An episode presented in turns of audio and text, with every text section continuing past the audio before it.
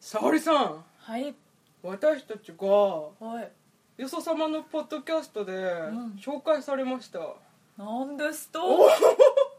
いやまあ今までもいろんな方々に紹介してくださってるんですけど、まああの数は数ある少あなるんいでけですどすけどうん以前ほらあの私たちあのツイキャスやったじゃないです一か回ねあのグッダグダのツイキャス、うんその時に、えー、とアマンさんから、うんツイキャスの神様がいるみたいなベテランがいるようんうんみたい言なってた言ってたお話を聞いて「え誰ですか?」って聞いたらシュンシスカスさんっていう方がすごいよって聞いて、でシュンシスカスそうシュンシスカスうんシュンシスカスの「朝からごめんね」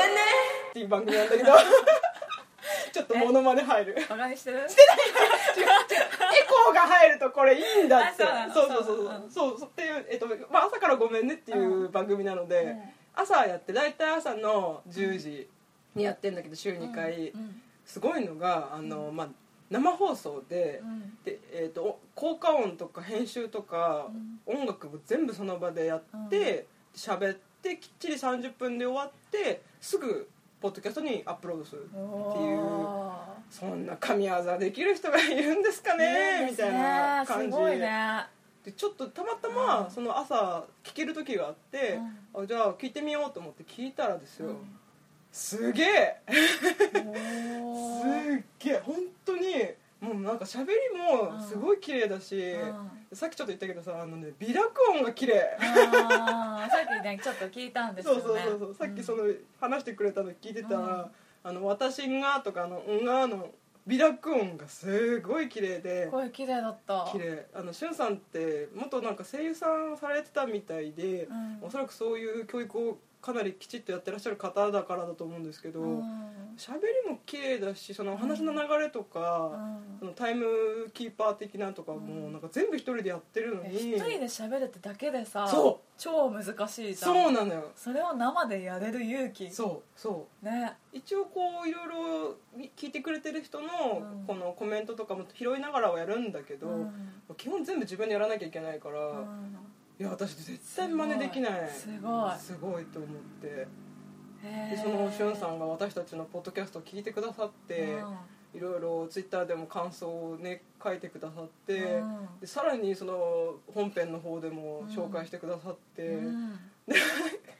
そう聞いたでしょさっきたあのもうずっ嬉しかっとたそう一緒に飲んでる飲んでみたいっておっしゃったりとか。飲んでみたいね、なんかねんあとあのくだらない話でずっと笑ってるっていうそうなんだよ ねそうなんだよねテンション高いよねそうそうあ確かそうにそうテンション高い番組ってあポッドキャストって言ってくれてそそうそうそうそうテンション高いっていう意識あるないけどうん喋、ってる時は、うんでも聞き返すと、うんテンション高いなって思うよ、 思ったなんか正直私たちの会話ってさ、うんずっと変わらないじゃんん普段からこんな感じで喋ってるから、うんその時は全然テンション高いとか感じたことないんだけ感どじない録音したの聞くと、うん高いねでも普段うのん録音してない時の会話よりうんちょっとだけ、うんやっぱ録音してるとちょっとだけ高いよねあーまあ一応まあちょっとそよそ行きになってるの かなちょっとだけなってると思う、うんあんまり普段よりちょっとだけ高いよ、あ妙な真面目さが出てるのねあの意識的にちょっとちょ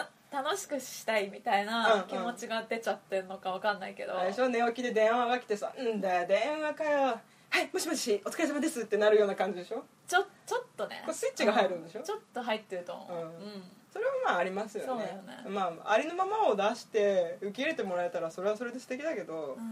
少しでもよくねでもなんかさ、なんかこの録音してるっていうだけでさ、うんなんかもう無理じゃない なんあか普通に喋れないってそこうとね普通なんだけど、うんうん普通なんだけどん普通よりも本当にちょっとだけテンション高いじゃん、うんそれそうなっちゃうもんかなっ て思ったそうだね意識的にボケも挟むようにしてる からね私は沙織さんが話してる横で常に次どこでボケようかなってそうそう考そうえて生きてるからねあと私笑い声ね結構多う分んちっちゃいの普段あのそんなに大きいあなんそうかもねでも無言になっちゃうから、うんうんこのこの番このポッドキャストで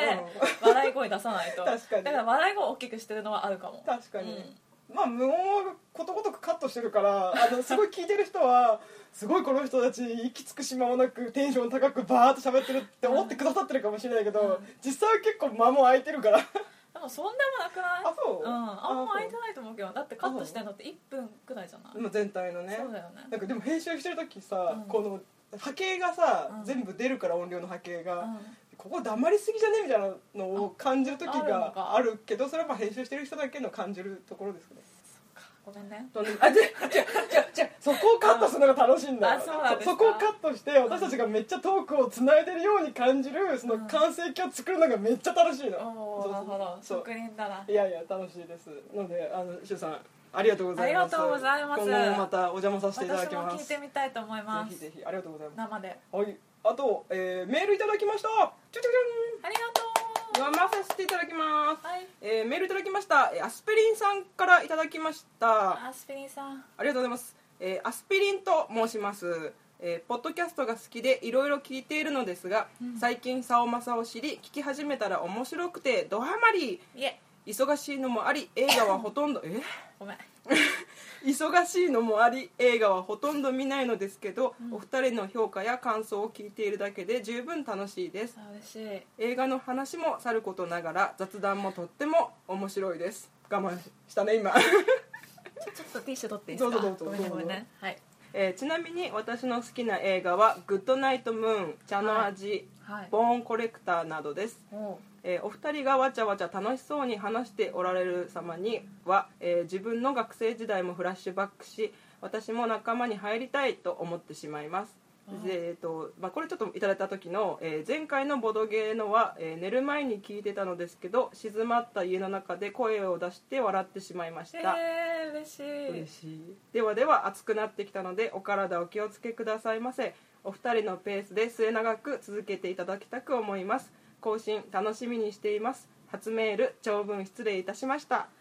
ありがとうございますアスピリンさんアスピリさんありがとうございますえー、すいませんメールいただいたのが7月の16日でございますあーだいぶ経っちゃいましたね1ヶ月経ってしまいました申し訳ございま遅くせなってすいまんせんがすいません嬉しいね嬉しいこれあのアスピリンさんの好きな映画「グッドナイトムーンチャナージボーンコレクター」なんですが、えー、と私はちなみに全部見たことない私多分ボーンコレクターは見たけど、うんあんまり覚えてないそっかそっかでも「グッドナイトムーンもチャナージュ」も知ってるんだけど見てない、でもチャナージ確か面白いって聞いたあれもあれかなり好き嫌い激しい映画だと思うあね、そううんなんだ、へーかなりシュールというかあへえかなりぶっ飛んでるんだと思うあよ、そううなんだ、ん、多分見る人選ぶ映画だとは思う、逆にちょっと楽しいそれ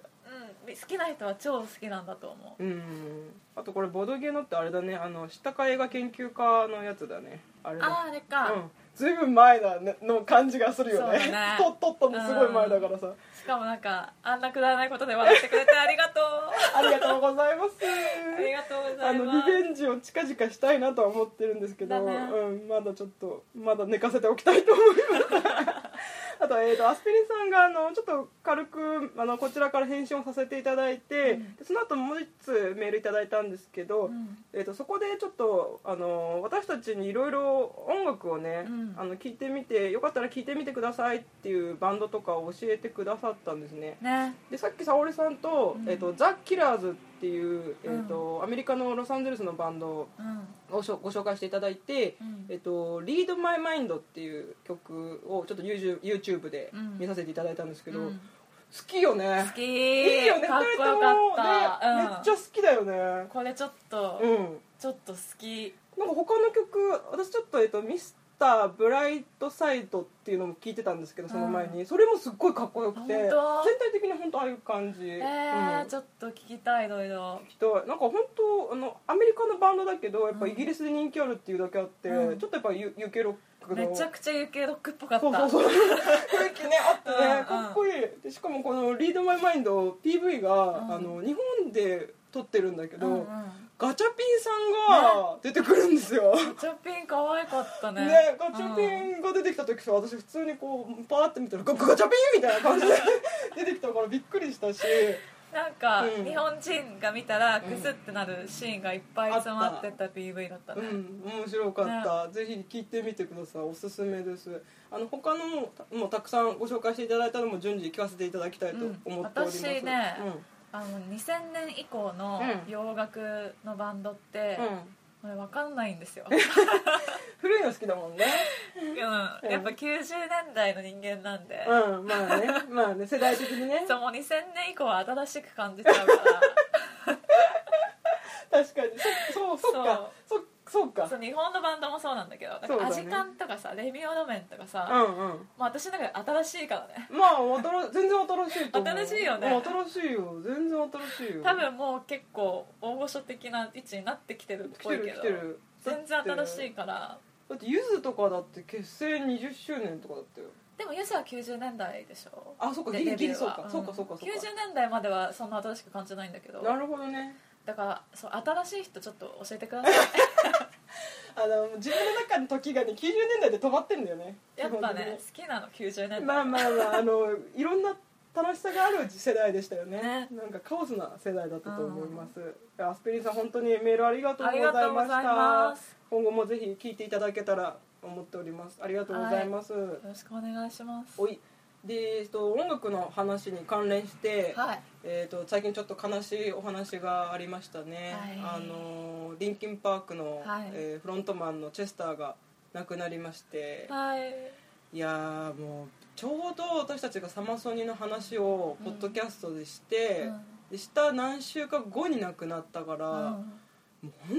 当にびっくりしてびっくりしたでちょうどその時ポッドキャストでは、あのライブに行きますみたいな話をして終わってて、ワンマンのねそうそうそうそうそうであの後ちゃんとチケット取れてうんおー楽しみにしてたら、うん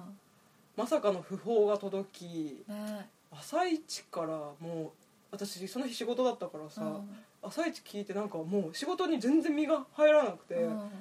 しかも自殺自殺だったからあそうなんだうん全然死因とか知らないんだよねあそうなんだ、うんそう自殺だったのねあそうなんだそうでもともとそういう感じなメンタル的にちょっと、うんあの鬱っぽい感じではあったから、へまあ、正直そのそれで彼がうん今までの苦しみから解放されたのであれば、うん私はそれでも良かったかなとは思うあのん辛いとは思うけどでも結局ほらもう選んだのは彼だからさ、うんあの衝動的なものだったかもしれないけど、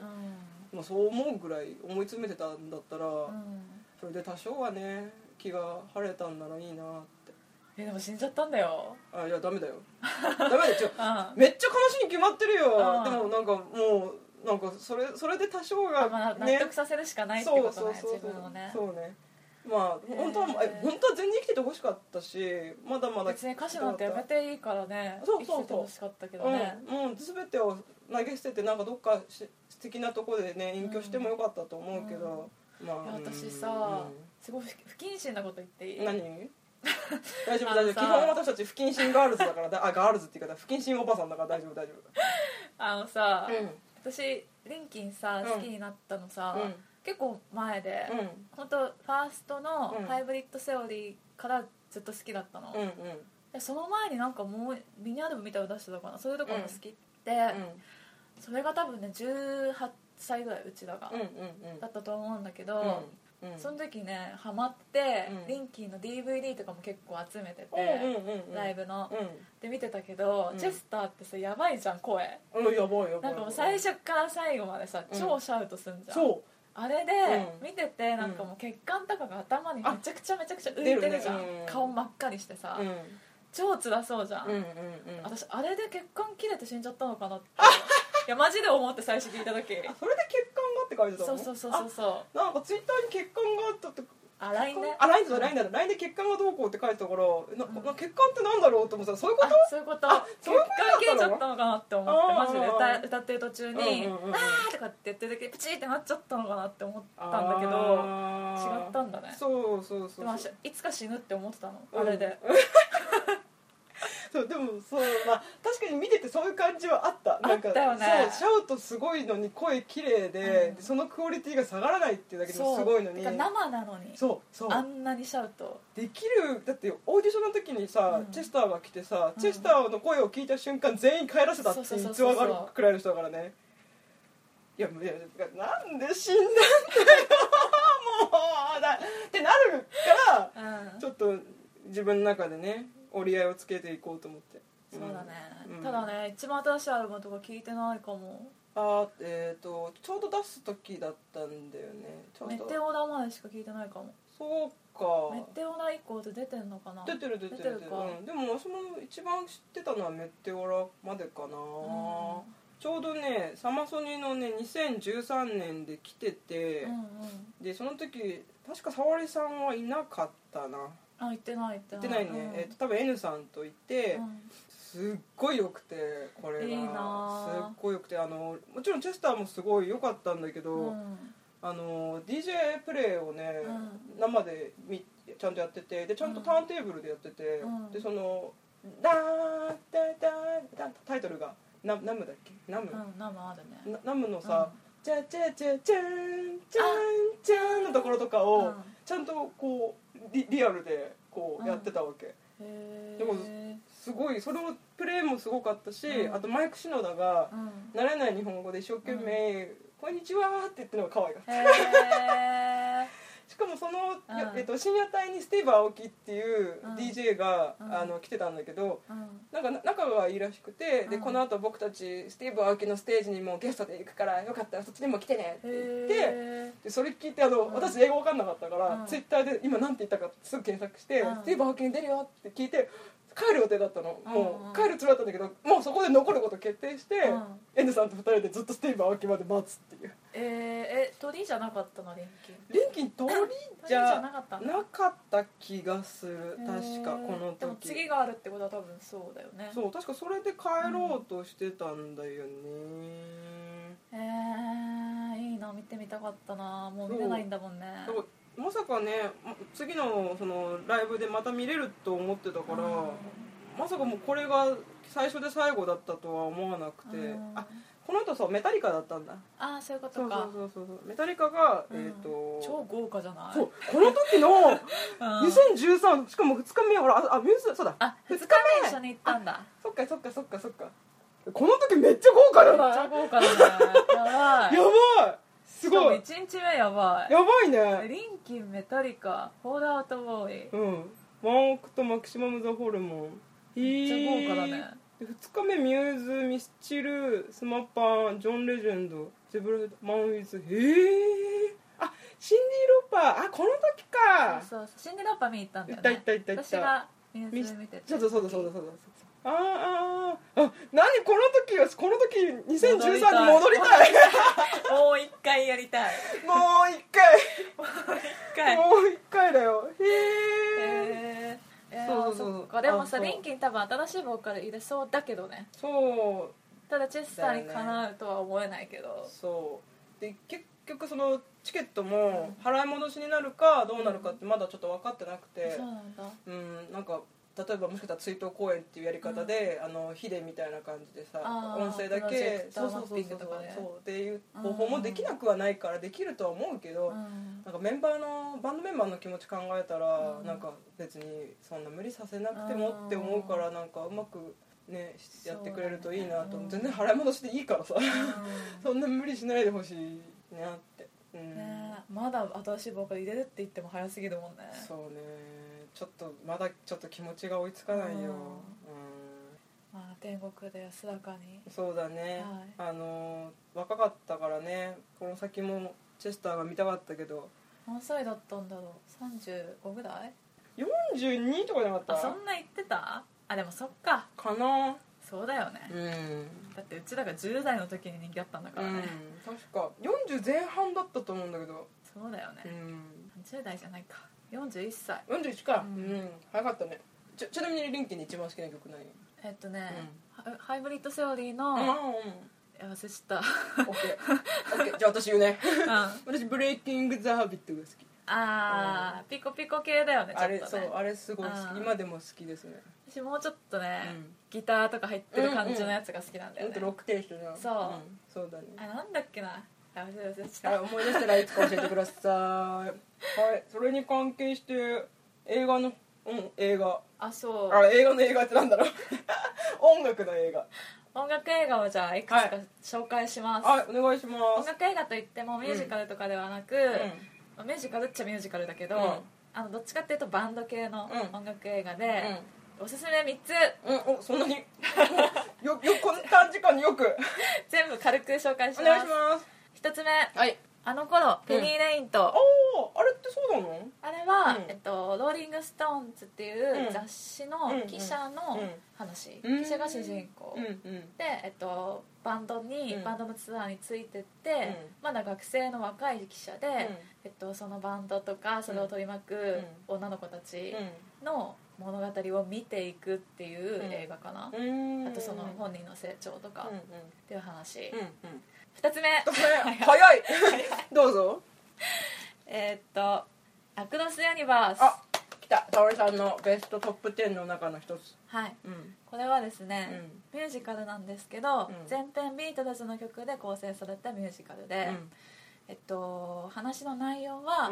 アメリ60年代のアメリカが舞台で、うんちょうどベトナム戦争とかがある時に、うんうんえっと、徴兵されたりとか戦争反対したりとか、そういう激動の時代を生き抜く若者たちの群像劇ね、うんうんうんうん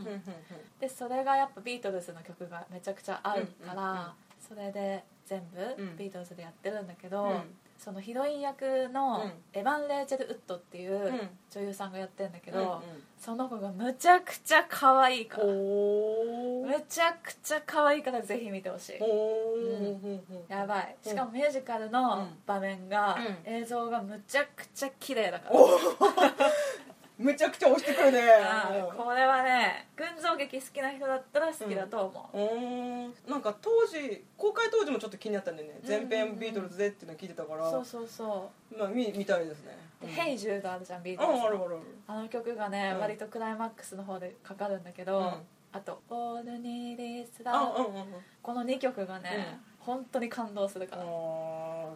ー見たいですね でも歌ってんのは役者たちね、うんうん声は役者たちなんだけどあなるほどね曲だけビートルズあいいねいでいねそうそうそう、んじゃうあ、んもう一個はいラストワンラスト「ヘドウィグザ・アングリー・インチお」これもトップ10の中の一つはいうんこれはですね性同一障害のうんドラッグクイーンをやってる、んとバンドマンうんの、えっと、恋愛を通じたうん自分のアイアイデンティティを探すん話、うんうんでここで、えっと、ヘドウィグアングリーンチっていうバンドをやってるんだけど、えっと、そのバンドがオリジナルでちゃんと作った映画のためにうんうん作ったその曲たちがうん凄まじくかっこいいです、うん種類はグラムロックだと思います、うんうんうーんグラムロックいかにもちょっとオカマっぽい感じのグラムロックなんだけど、むちゃくちゃかっこよくて、うんうん多分私の映画史上サントラはナンバーワンですねああそうなんだうん私一回見たんだけど、うんなんかあんまし覚えてなくて本ねと多分その時にあんまりこう合わなかったんだと思あーうでも今見たら面白いかもしれ多分ねロックとうかんグラムロックとか、ないオカマとかが好きな人うんはうんハマると思う、うんうんうんうんうんこの3つ、うん音楽映画でうんおすすめしたかった、うん私の3つでした、うんはいありがとうございましたはーいでははいでは本日もお会いしまおしょう会